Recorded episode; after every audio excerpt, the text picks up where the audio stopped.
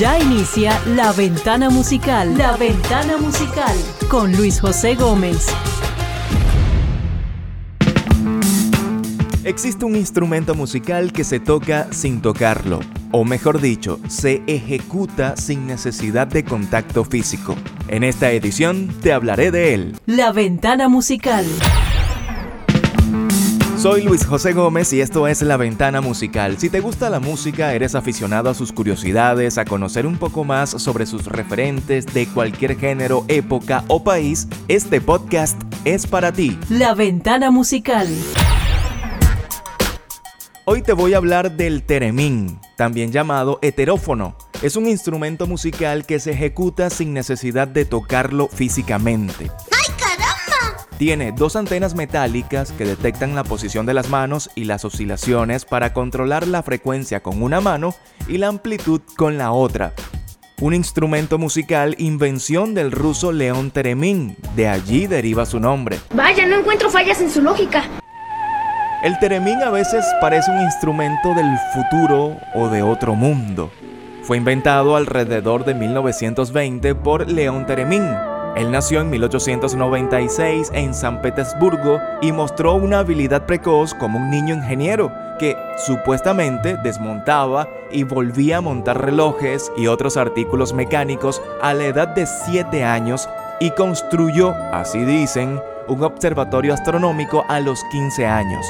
En 1920 inventó una máquina que tenía como objetivo usar la nueva tecnología de las ondas de radio para medir algunas propiedades del gas, pero se dio cuenta que este artefacto emitía sonidos al acercar su mano y lo concibió como un instrumento musical.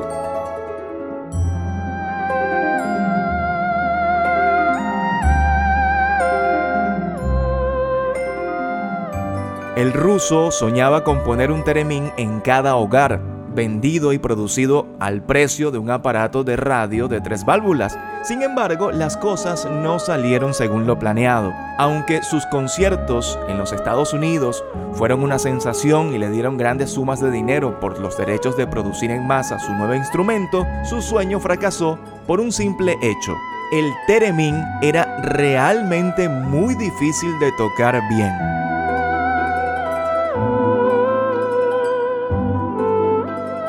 ¿Por qué?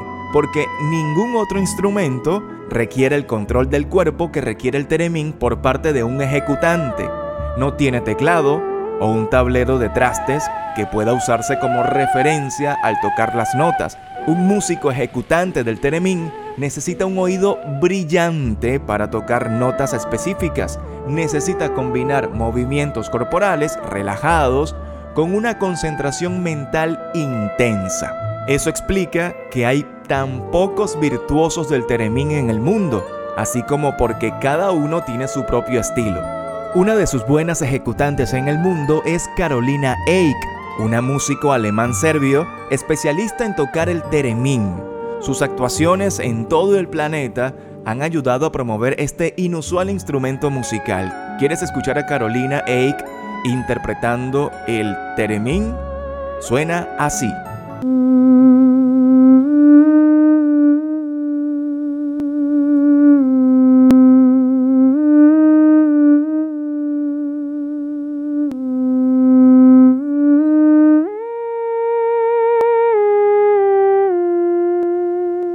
Suena interesante y escalofriante. Exacto. El teremín es el único instrumento musical controlado completamente sin contacto físico directo.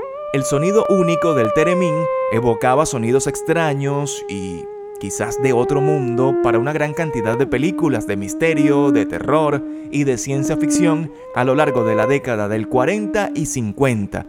De hecho, se convirtió en el ruido de referencia para encuentros extraterrestres.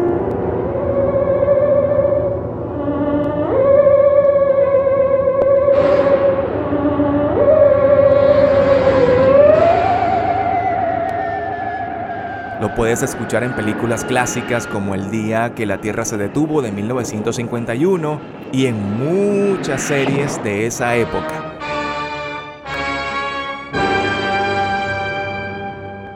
El ruso León Teremín murió en 1993 a la edad de 97 años y siempre será recordado como el inventor de uno de los instrumentos más fascinantes y a la vez difíciles de interpretar en el mundo, el teremín. La ventana musical.